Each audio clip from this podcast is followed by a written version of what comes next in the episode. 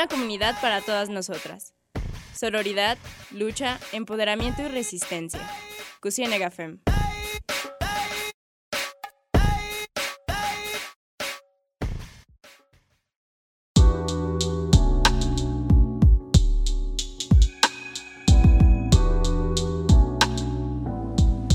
Bienvenidas, bienvenidos y bienvenides a Cocina FEM, un espacio de nosotras y para nosotras. El día de hoy estamos conduciendo con ustedes eh, yo, Leslie y mi compañera Mariana. ¿Cómo estás? Hola Les, muy bien, feliz de estar otro lunes por acá. Sí, bueno, les recordamos que este programa, como los anteriores, es pregrabado debido a la contingencia. Y una vez más, este, pues recordarles que si tienen la posibilidad, se queden en casa. Y bueno, este es un programa bastante especial porque si nos siguen desde programas anteriores, eh, bueno, más o menos sabrán que el día de, hoy, 8 de marzo, bueno, el 2 oficialmente es nuestro aniversario y lo quisimos celebrar oficialmente este 8 de marzo, hablando justamente de esta fecha este, pues tan importante, así que como invitada y como breve este perfil está Lupita Ramos, ella es académica de la UDG y activista del Comité de América Latina y el Caribe para la Defensa de los Derechos Humanos de la Mujer CLADEM en Jalisco. Ella pues, fue una de las personas que nos asesoró e incentivó para tener este espacio que ahora tenemos en Radio de Geocotlán. Agradecemos mucho su presencia, que esté aquí con nosotras y justamente en este aniversario. Así que, bueno, bienvenida Lupita y gracias por estar aquí.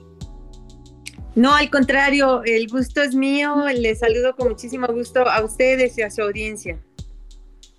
Y pues bueno, como ya introdujo Leslie, eh, el día de hoy, además de estar celebrando nuestro primer año al aire, pues también eh, vamos a hablar acerca del 8 de marzo, pues que como sabemos se conmemora el Internacional de la Mujer.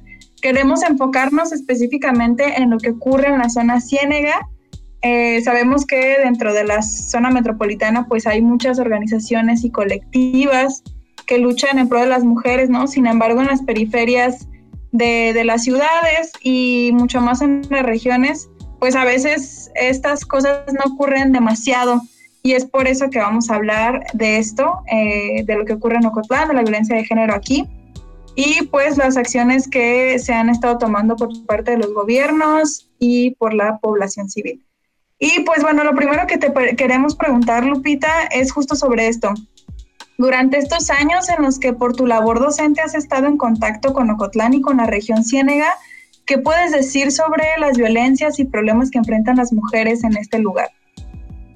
Sí, muchas gracias. Bueno, sí, efectivamente, yo tengo ya muchos años en la región, eh, soy fundadora, de hecho, soy parte de, del equipo primero que iniciamos en, la universidad, en el Centro Universitario de la Ciénega. Entonces, bueno, pues ya son varios añitos de conocer un poco eh, no solamente las problemáticas, sino también la, comunidad y, pues algunas situaciones que ahí se dan. Lo primero que te diré algunas cosas positivas antes de hablar de, todas esas deudas pendientes que están. Eh, lo positivo en relación a, a, este, porque además cuando hablamos del 8M y hablamos del Día Internacional de las Mujeres, hay que hablar también pues de, lo que hemos avanzado, lo que hemos logrado, lo que hemos eh, reivindicado en nuestras propias luchas, ¿no? En la defensa de los derechos de las mujeres y cada uno de los logros que tenemos pues ha sido por esto, por el gran movimiento de mujeres, de feministas a nivel mundial y, por supuesto también a nivel local. Y en el caso de la Ciénega, yo creo que uno de los grandes eh, avances que se tuvieron pues fue justo la presencia de la universidad en la región, ¿no? Yo he tenido oportunidad de pues dialogar con muchas alumnas durante todos estos años y algo que siempre me comparten es que la posibilidad de estudiar eh, la tuvieron hasta que llegó el, centro universitario a, la región Ciénega, ¿no? Eh, muchas eh, jovencitas, muchas mujeres que anterior, anteriormente en sus familias eh, las, los únicos que estudiaban y que pueden acceder a la, universidad eran los hombres de la familia, ¿no? Porque eran los a los que les permitían trasladarse a Guadalajara y la posibilidad de estar lejos de, casa y, con todo lo que implica, además en términos económicos, la manutención y todo esto, ¿no? Entonces, la llegada del centro universitario a la región, pues implicó que muchas jóvenes, muchas mujeres, eh, no solamente de Ocotlán, sino sino de la región, incluso de pueblos pequeños, de ranchos, de comunidades muy pequeñas e incluso de, del estado vecino de Michoacán, porque también llegan muchas jóvenes de también de los eh, municipios del, estado vecino, pues permitió que, que, llegaran y que ahora estudien y que ahora sean profesionistas, ¿no? Entonces, pues eso, abrirles otras, otras posibilidades a las mujeres de la región, yo creo que eso es muy valioso, el que, el que tuvieran acceso a, la universidad, a los estudios, además a nivel superior, ¿no? De, estudiar y de ser profesionistas. Eh, pero sin embargo, aún con esos adelantos que, que, hemos tenido en ese sentido, pues las problemáticas de violencia sobre todo, las violencias que se viven, los feminicidios, la violencia sexual, etcétera, esas siguen estando presentes y eh, no solo eso, sino que además se han agudizado, ¿no? Yo lo que veo, lo que advierto es que es que se han agudizado, es decir, cada vez hay más, más número de mujeres violentadas eh, y, cada vez con, violencias mucho más eh, fuertes, agudas y demás. Eso en el ámbito comunitario, ¿no? Pero también en la propia universidad. Es decir, en la universidad que también eh, se ha significado por algunos casos de acoso, de hostigamiento y, que también en los últimos años o, en los años más recientes, pues tuvimos la posibilidad de eh, incluso que algunos profesores de esos hostigadores, acosadores quedaran fuera de la comunidad universitaria justo por, por esas acciones, ¿no? Entonces, eh, pues eso, hay una realidad ahí presente de, tema de violencia y, y, cada vez más, más aguda, como lo menciono.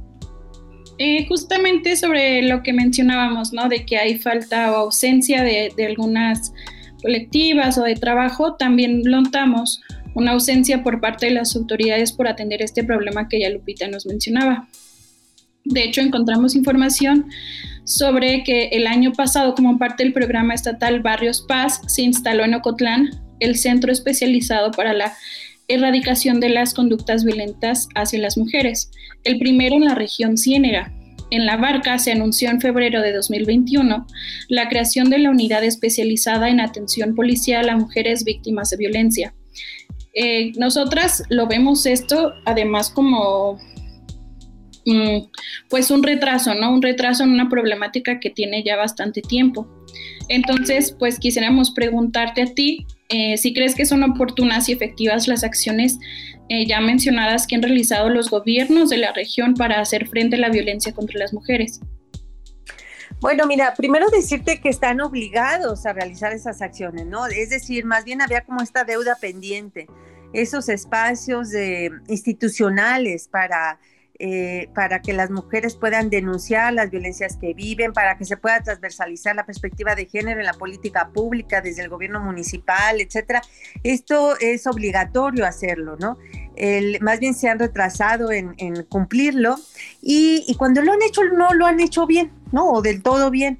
¿Por qué? Porque yo no sé si es que no se ha comprendido a cabalidad cuál es la función, qué es lo que les toca, cómo tienen que prevenir esas violencias, porque lo que nosotros nos hemos encontrado de pronto ya al, ver eh, y analizar de lleno las acciones que realizan, pues te das cuenta que de pronto confunden, ¿no? Creen que, por ejemplo, dan talleres de Lucita te capacita, ¿no? De uñas, de peinado, de belleza, de no sé qué a las mujeres, eh, supuestamente para empoderarlas, ¿no?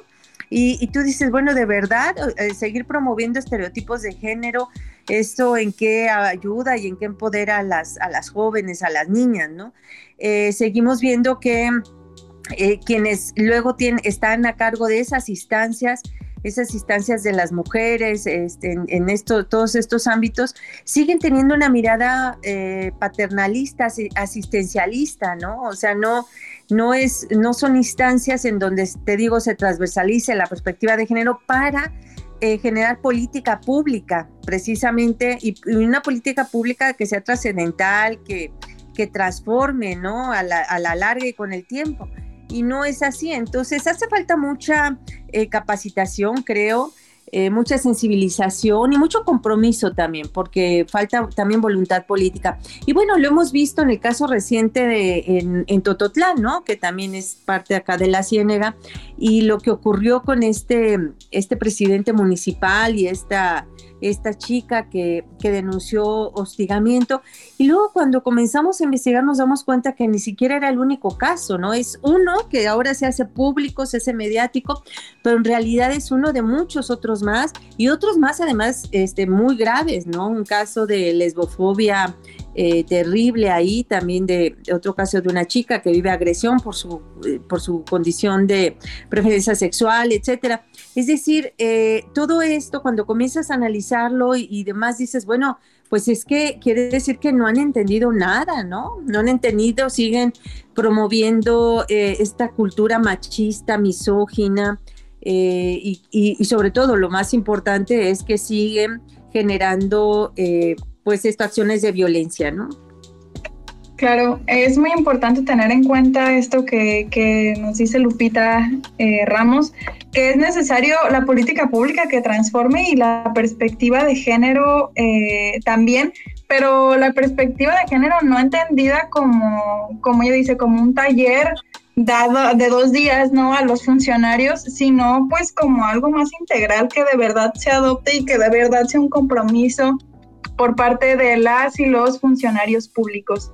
Eh, entonces, en ese sentido, nos gustaría preguntarte acerca de esto, ¿no? Eh, ¿Qué, digamos, cuál sería la vía entonces para que las y los funcionarios eh, adopten esta perspectiva de género desde la conciencia, ¿no? Y no solamente desde la foto para el boletín donde digan, ay, pues sí, estamos haciendo talleres de perspectiva de género, capacitando taxistas y choferes, que fue lo que ocurrió en Ocotlán en este sentido. Sí, claro, mira, bueno, primero ya hay eh, instancias, digamos, adecuadas que se supone que tendrían que estar generando esos procesos de formación y de capacitación, como es la Secretaría de Igualdad Sustantiva entre Mujeres y Hombres, y que se supone que desde esta Secretaría tienen que pues generar también todas las posibilidades para que en todos los niveles de gobierno incluyendo los municipales, pues se pueda transversalizar la perspectiva de género. Pero también que estas acciones que se realizan ahora que mencionas esto de la capacitación de, los taxistas, eh, de verdad eh, tenga un impacto en la vida de las niñas y de las mujeres, ¿no? Porque, bueno, nosotros lo vimos también acá en Guadalajara con las medidas de la alerta de violencia de género, algunas implicaban esto, formación y capacitación a, choferes del transporte público. ¿no? Entonces ellos mostraban indicadores, ellos me refiero al gobierno, al Estado, eh, de cumplimiento, según ellos, de que habían capacitado un número determinado de, de choferes y con eso daban por buena la, la acción, la medida y ya, según ellos ya habían cumplido con la alerta de violencia por haber capacitado. Y cuando comenzamos a revisar, dices, bueno, capacitaron a 70 choferes de cuántos, o sea, de cuántos miles de choferes y solamente capacitan a 70. Y luego cuando vas más allá y comienzas a revisar los contenidos de lo que de la capacitación que se les dio, pues nada que ver, ¿no? O sea, nada tenía que ver con con un proceso de sensibilización en temas de género. ¿No? Entonces, eh, pues e, esto ocurre para que la gente nos pueda entender un poquito de qué estoy hablando. Es un poco como cuando se capacita a los jueces en temas de perspectiva de género para que juzguen con perspectiva de género. Pero, y sí, reciben su capacitación, pero luego sus sentencias siguen siendo sentencias machistas, misóginas y, y patriarcales, totalmente, ¿no? Entonces, ¿sabe? Qué tipo de capacitación les dieron y por qué no tiene un impacto. Entonces aquí donde tenemos que revisar es en las sentencias. Cuando empecemos a encontrar sentencias eh, con perspectiva de género y sentencias no machistas, no misóginas, bueno, entonces ahí sí vamos a decir, esta capacitación funcionó, ¿sí? Porque ahí sí tiene un impacto en la vida de las personas. Igual acá, la capacitación con los taxistas y con quien quiera darse capacitaciones, hay que, el indicador tiene que ser de qué manera está impactando en la vida de las niñas y las mujeres para ver si efectivamente tiene, ah, hay un cambio o no existe en ese sentido. Sí, creo que es muy importante también hablar sobre cifras y datos eh, en este caso, de los que no encontramos muchos, eh, porque obviamente hay datos generales sobre la violencia machista, sobre los feminicidios y demás tipos de violencia, pero también buscar eh, cifras que puedan visibilizar, que puedan este, puedan servir para atender este problema en Ocotlán también es un segundo problema, ¿no? Porque lo único que pudimos encontrar, al menos nosotras, fue mediante una nota publicada por el medio de decisiones titulada Instalarán Centro para Erradicar Violencia contra las Mujeres en Ocotlán. En esta nota se citó al Instituto de la Mujer Ocotlense, pero nosotras no encontramos estos datos abiertos. Así que bueno, eh, aquí citan que en promedio 36 mujeres, 33 mujeres perdón, llamaban pidiendo auxilio a las autoridades municipales. Las colonias con mayor registro de violencia familiar y otras violencias contra la mujer son Lázaro Cárdenas, Nuevo Fuerte y Paso Blanco. Asimismo, las mujeres víctimas de estas agresiones tienen una edad entre los 30 y los 45 años. También cabe recalcar que estas cifras son del 2019 y como sabemos el 2020 eh, aumentaron estas cifras gracias a la pandemia, al, encierro, ¿no? Bueno, más que nada la violencia machista que aumentó. Pero bueno, eh, vamos a ir a un corte porque este bloque ya se nos terminó. Les recordamos seguirnos en nuestras redes sociales, en Facebook como Cusinegafem, Twitter como Cusinegafem e Instagram como Cusifem, así como escucharnos en Spotify. Pero bueno, vamos a un corte y ya volvemos.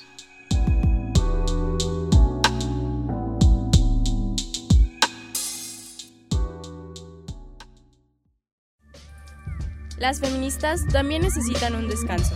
Vamos a una pausa.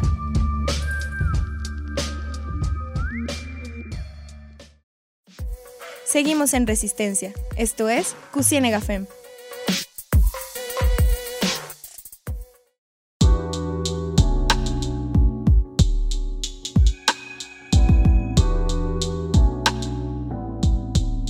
Ya estamos de vuelta en Cusiana Gafem. Les recordamos que hoy estamos en compañía de Lupita Ramos Ponce, abogada feminista y académica de la Universidad de Guadalajara. Hoy estamos charlando sobre el panorama eh, en materia de violencia de género y políticas públicas en la región Ciénega.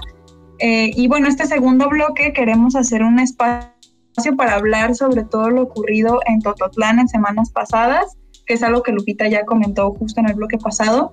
Y si no saben de lo que hablamos, pues bueno, les vamos a contar un poco. Hablamos de las acusaciones de hostigamiento hacia Sergio Quesada, quien, bueno, es un alcalde ahora en licencia de este municipio, y también hacia otros funcionarios que pertenecen a este mismo ayuntamiento. Les, ¿nos quisieras compartir un poco sobre el caso?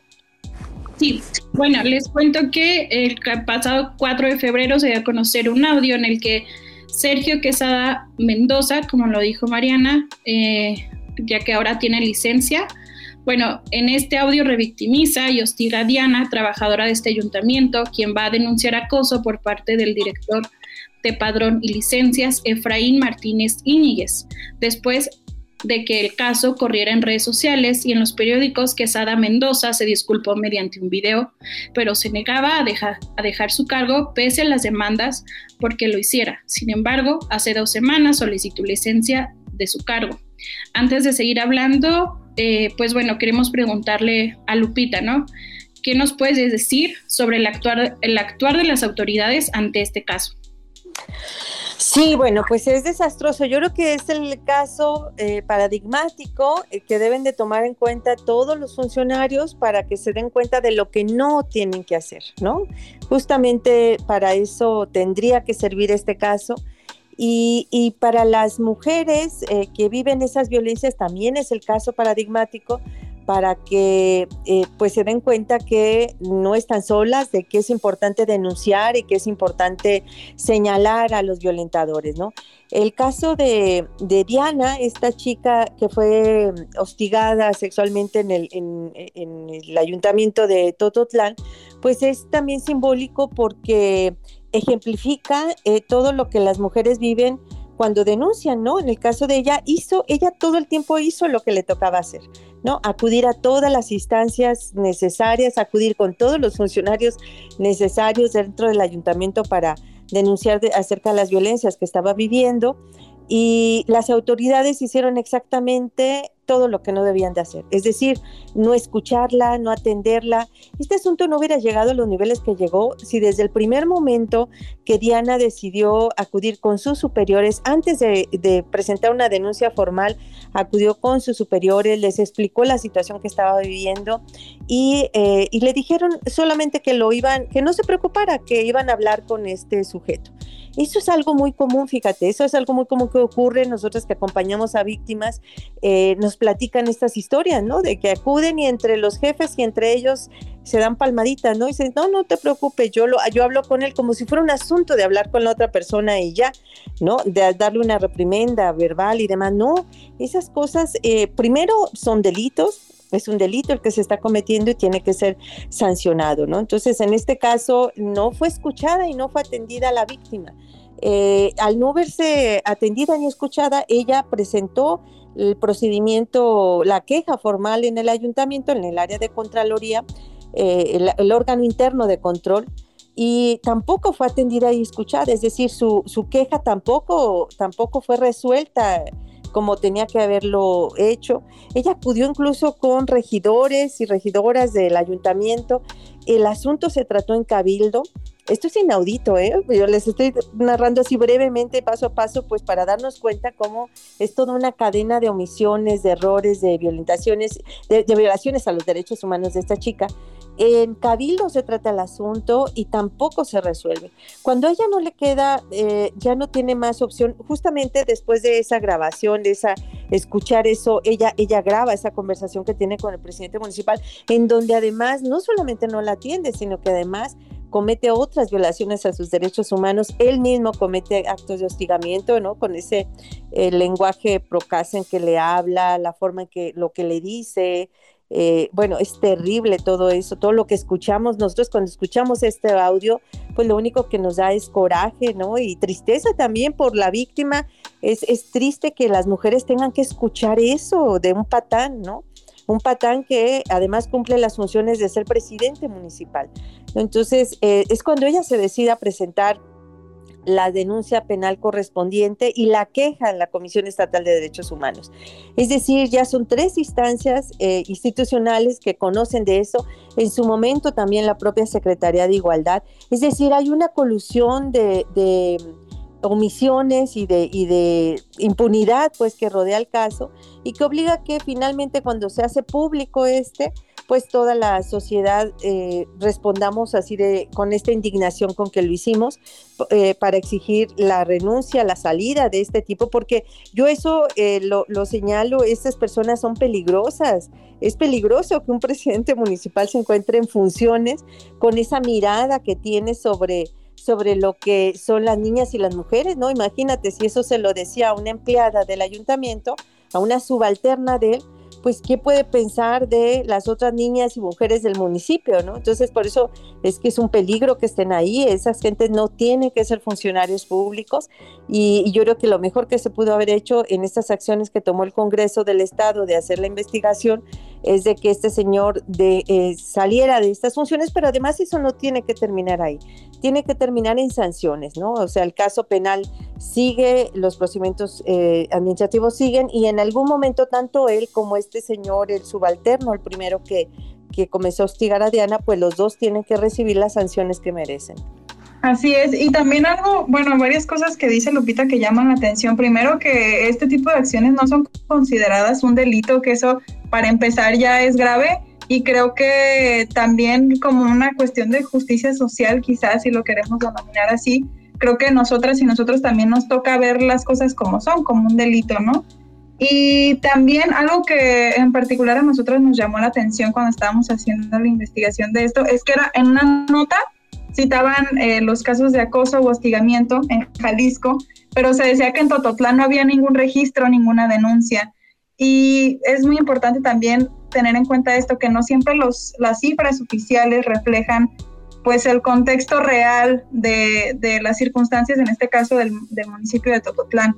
También Lupita en el bloque pasado mencionó el caso de una chica que pues fue violentada por un acto de lesbofobia y bueno, además casos que fueron descubriéndose a raíz de, este caso mediático. Entonces, nuestra pregunta es, ¿qué se espera a, partir de todo esto de las autoridades, de los ayuntamientos de los municipios de Jalisco eh, para resolver este tipo de casos y sobre, todo para que no se vuelvan a repetir.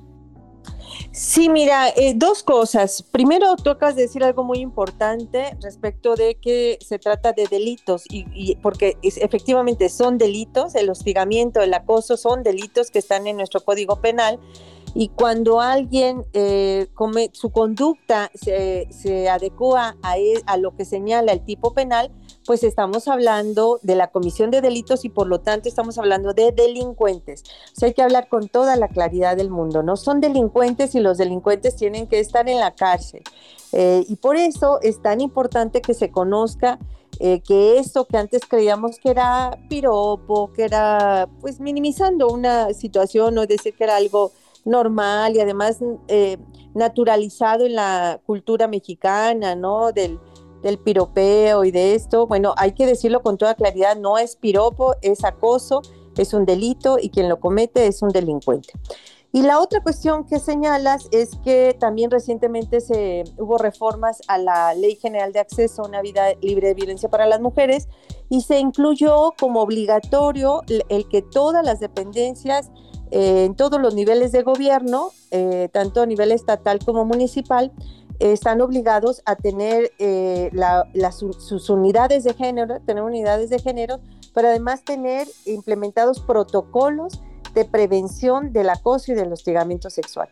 Es decir, cada ayuntamiento está obligado a tener estos protocolos para que cuando ocurra una situación de esta naturaleza, ellos conozcan el mecanismo de qué es lo que tienen que hacer, de atender y de escuchar a la víctima, no revictimizarla y eh, darle, por supuesto, asesoría eh, psicológica, jurídica, etcétera, la que sea necesaria para acompañar los casos de denuncia eh, de violencia sexual, de hostigamiento, de acoso.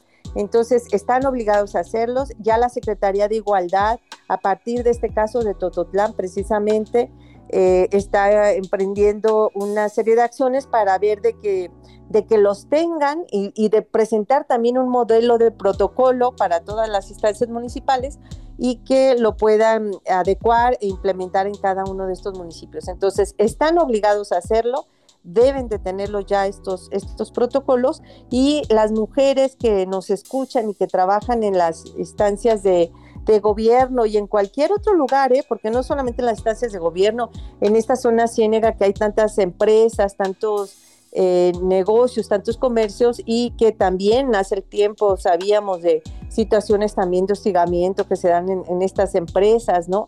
Eh, en, donde las mujeres de pronto se encuentran desprotegidas de, cómo actuar. Bueno, también en, esas, eh, en, la iniciativa privada están obligados a tener, a contar con estos protocolos de actuación y las mujeres que sepan que pues ellas cuando vivan una situación de violencia pues no, no se queden calladas, sino que tienen la posibilidad de que eh, hay instancias que tienen que actuar en favor de ellas para, para que sus denuncias lleguen a buen término. Hace unos días o durante este mes se dio a conocer el caso de Salgado Macedonio, en el que, bueno, se encubría, ¿no? Este violador por parte de Morena. Y creo que vemos un caso similar en este, en el que, aunque Alfaro al fin y al cabo se deslinda, ¿no? De, del presidente municipal de Tototlán, eso no quiere decir que estén castigándolo, ¿no? O sea, esto quiere decir que están quitándolo o, que ni siquiera, o sea, él tuvo su licencia, ¿no? Nada más. El caso es preguntarte a qué se refieren con el mencionado eh, rompa el pacto, ¿no? Porque lo hemos escuchado, pero también creo que es importante que las mujeres que nos escuchan y los hombres también, porque creo que romper el pacto es algo que nos concierne a todas las personas, pues en qué consiste, ¿no? Eh, ¿Cómo podemos lograr romperlo? Sí, bueno, esto de, romper el pacto eh, es bueno, eh, surge de un planteamiento teórico de una filósofa feminista española que hace tiempo nos habla de los pactos patriarcales, ¿no? los pactos que existen entre hombres, esos pactos de los que no se habla, no están por escrito, sino que, sino que son entre ellos y son entre ellos, por eso son patriarcales, porque de alguna manera se solidarizan entre ellos en sus propias conductas de, machismo, de misoginia y también de ejercicio de la violencia. Entonces, eh, eh, en, este planteamiento de romper el pacto es que los hombres no se solidaricen con otros que, que ejercen violencia, que los critiquen, que los denuncien, que los señalen, ¿no? Eh, tradicionalmente, históricamente, pues escuchábamos estos hasta eh, de forma de chiste y comentario, estos grupitos de hombres en donde se burlan de, las mujeres, de, eh, de las violencias que ejercen y demás, ¿no? Y los toman a chiste, a broma. Y bueno, este llamado que se hace a los hombres es precisamente a eso, que dejen de normalizarlo, dejen de naturalizarlo, dejen de hacer pactos entre ellos. Y ahora, bueno, se populariza con esta situación del candidato eh, de Morena en, el estado de Guerrero, cuando el propio presidente de la República minimiza el tema y en lugar de, pues, eh, ser enfático y señalar que ningún violentador puede ser candidato porque esa es la exigencia justo que se hace desde el movimiento feminista, que ningún violador podrá ser gobernador, es que eh, pues no, no, no solamente no lo desaprueba contundentemente, sino que además pues de alguna manera comienza a desviar la atención hacia otros temas, ¿no? Diciendo que es un tema de carácter político y, no toma en cuenta las denuncias que se están haciendo respecto de esta violencia sexual. Y eso, eso es lo que estamos diciendo, que ese es un pacto, un pacto entre hombres que no se... Eh, que no se lastiman, que no se señalan, que no se acusan, que no se llevan a, la exigencia de la justicia, etcétera, ¿no? Entonces, a eso nos referimos cuando hablamos de, los pactos patriarcales y de la obligación a, todos tus radioescuchas que, sus radioescuchas que ahora están atendiendo pues esta emisión, eh, hacerles un llamado a que rompan los pactos también, los pactos que hay entre ellos, entre los varones, que cuando escuchen un comentario ofensivo hacia otra mujer, hacia alguna mujer, cualquiera que sea, eh, lo impidan, eh, lo, sancionen, ¿no? Lo sancionen ellos mismos a sus compañeros, a quienes estén ahí, diciéndoles eso, no, yo, yo no lo voy a permitir que delante de mí hables mal de una mujer, por ejemplo, ¿no? O te expreses así de una mujer, etcétera. Esos son las, esas son las maneras y las formas de romper el pacto, ¿no? Y el llamado a los hombres es eso, a romper el, el pacto. Y el llamado a las mujeres es que hagamos pactos de sororidad pactos de solidaridad entre nosotras, pactos de hermandad entre nosotras, de apoyo, de, de, apoyo y de escucha para quienes necesitan, requieren de que les auxiliemos, les apoyemos, pues eso, hacerlo también como un pacto sororal entre mujeres. Y bueno, con esta última intervención de Lupita Ramos nos vamos a corte. Se nos terminó el tiempo de este segundo bloque pero antes le, recordamos que estamos haciendo un hilo en Twitter con las cosas más importantes o las más destacadas que hemos tocado en el programa. Entonces no se despeguen, vamos a un breve corte y regresamos.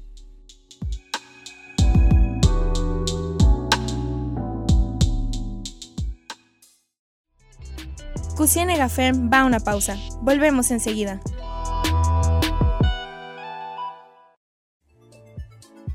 Estamos de regreso en Cusine Gafem. Continuamos.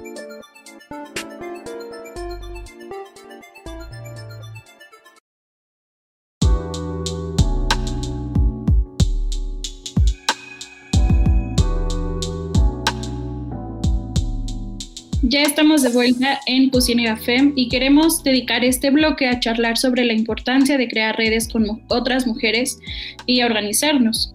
Estamos en compañía de Lupita Ramos, académica de la UDG, abogada feminista y activista. Y bueno, eh, sobre esto queremos hablar sobre también este cambio que ha traído la pandemia, ¿no? El, nos, no podemos realizar acciones físicas, acciones en la calle como quisiéramos o como lo realizábamos con anterioridad. Entonces, pues también queremos saber qué acciones podemos comenzar a hacer en, en la ciénega, por dónde podemos empezar este, nosotras, ¿no? Independiente al deber que tienen que hacer pendiente las autoridades, qué podemos hacer nosotras por comenzar a actuar o hacer cosas desde la región ciénega.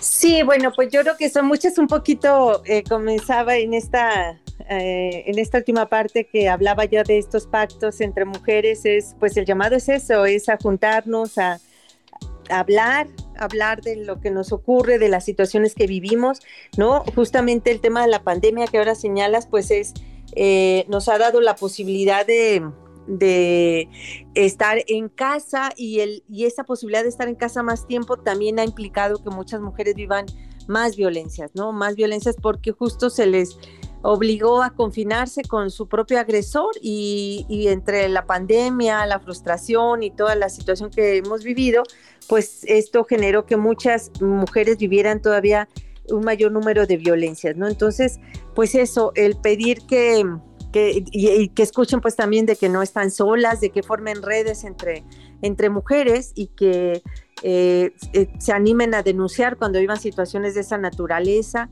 Eh, y, no permitir, no naturalizar, esa parte yo lo enfatizo mucho de no naturalizar la violencia, porque la violencia no es normal no es normal, no está bien vivir, es, es como una cuestión de, dolor también, muchas personas, mucha gente comienzan a tener cierto dolor o cierto malestar, que un dolor de cabeza, que un dolor de la pierna, que un dolor de articulación y nada, ese dolor se va acrecentando y se van acostumbrando a vivir con el dolor, no, no tenemos por qué vivir con el dolor de ninguna parte de nuestro cuerpo, ¿no? Tenemos que aprender a, a identificar cuando vivimos una situación de molestia, alguna situación que vivimos y y, a, identificarla y atenderla, ¿no? A ver por qué nos está ocurriendo eso. Cuando es necesario tomar medicamentos, pues tomar medicamentos.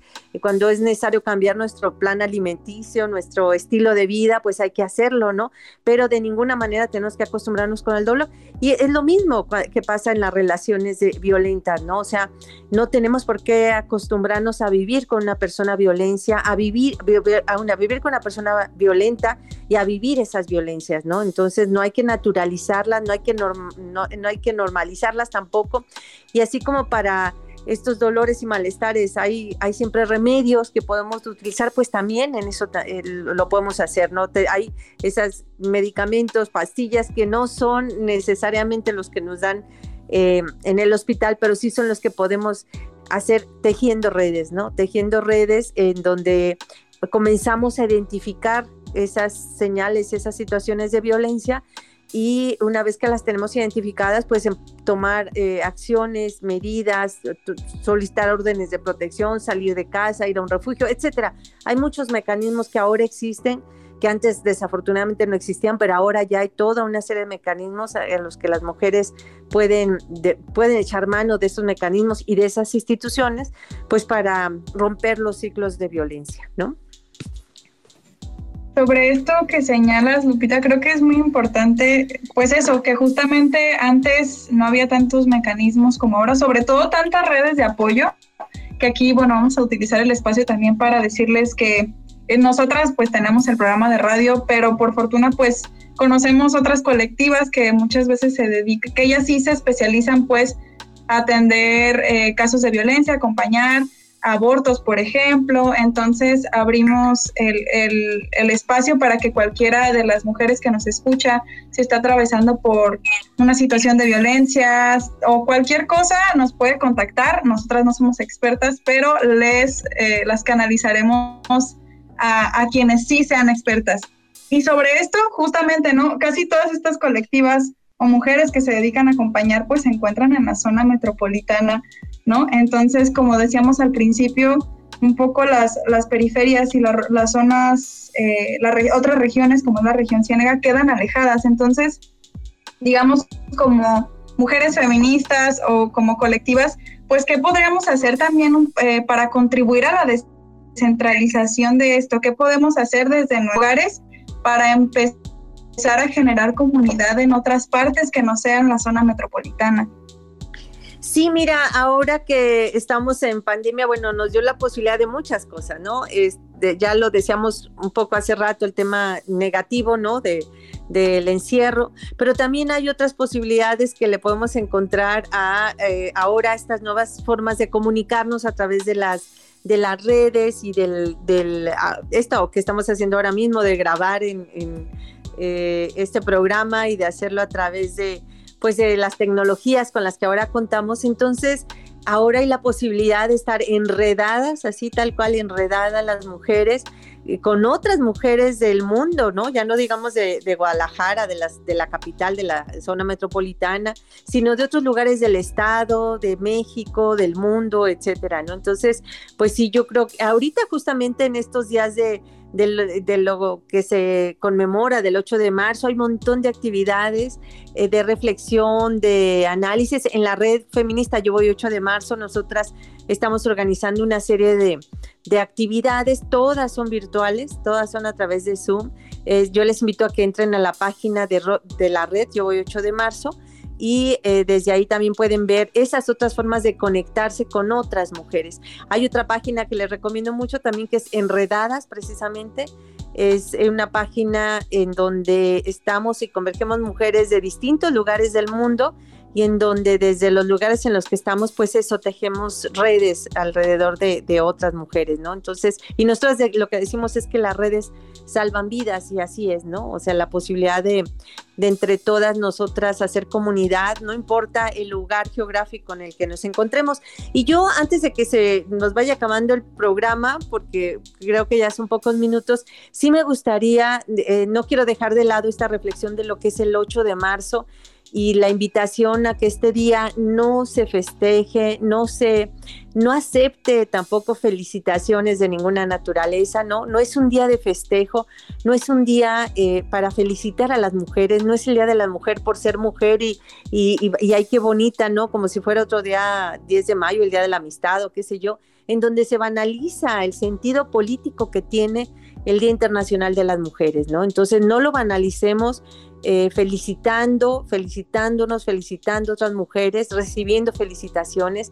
Ah, hay que decirles con claridad a las personas que pretenden felicitar, decirles que no, que no lo haga porque porque al hacerlo desnaturaliza, les digo, ese sentido político que tiene de exigencia, de lucha, de reflexión, ¿no? De pensar qué es lo que ha ocurrido con las mujeres hasta ahorita, en dónde estamos, cómo estamos y qué es lo que sigue, ¿no?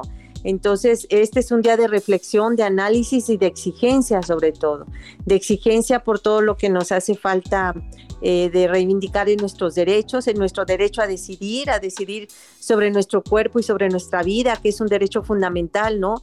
El, el ser ciudadana no implica solamente votar y ser votadas, ser ciudadanas plenas significa que podamos tomar decisiones sobre nuestro cuerpo y sobre nuestra vida. Y esa eh, todavía no es una realidad en México, ¿no? Entonces, pues eso, nos hace falta todavía mucho para ser ciudadanas eh, de, pleno derecho en México y en, y en la región, en América Latina. Hace rato eh, Lupita Ramos comentaba, ¿no? Hablar de, de, las cosas positivas. Y bueno, yo quisiera también hablar de eso, porque si hacemos un recuento, pues también el 8 de marzo pasado de 2020 fue pues como histórico totalmente porque pues reunieron a miles y miles de mujeres.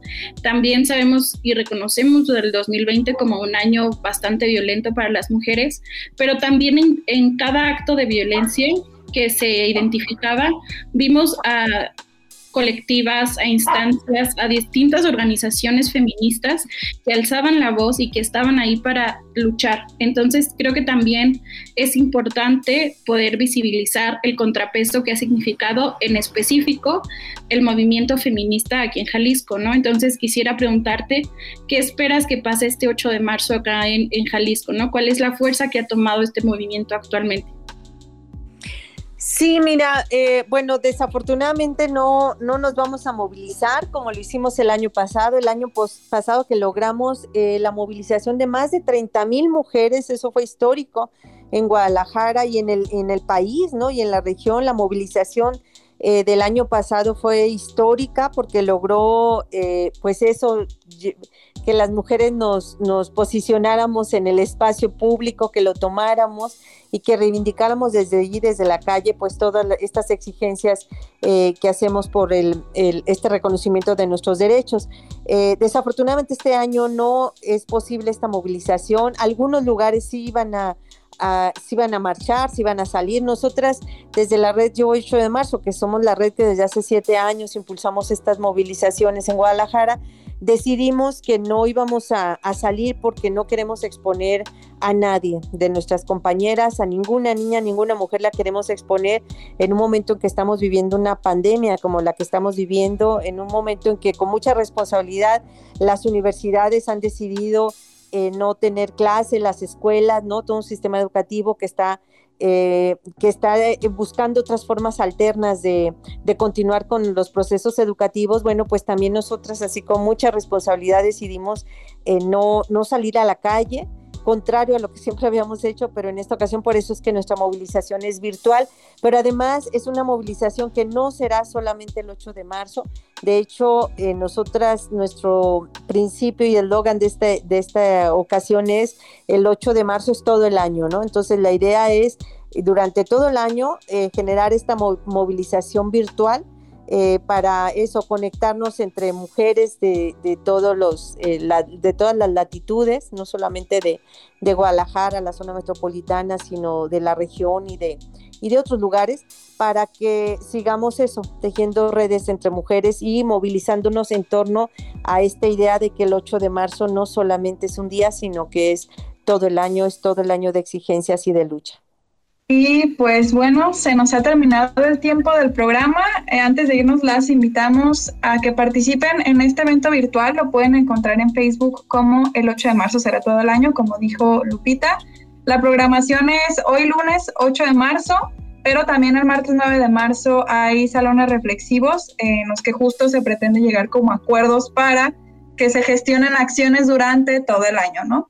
Eh, agradecemos muchísimo la participación de Lupita Ramos Gracias por estar aquí. No, al contrario, es un gusto. Y pues bueno, Les, no sé si te quieras despedir. Recuerden solamente que hoy no se celebra nada, se conmemora la lucha y eso ténganlo bien presente. Ahora sí, Les. Sí, pues creo que estas jornadas son excelentes, ¿no? Justamente para comenzar, si ustedes están interesadas y no quieren acudir aún a una movilización en las calles, pues estas jornadas son excelentes. Y pues nada, agradecer siempre la compañía, la inspiración y el trabajo de Lupita Ramos. Eh, y pues esperamos que continúen escuchándonos como en este año. También agradecemos que nos hayan escuchado y ya. No, iba a felicitarla yo por su aniversario y se me fue el tiempo, pero bueno, felicidades. No, no te preocupes. Pues bueno, ahora sí es todo. Muchas gracias.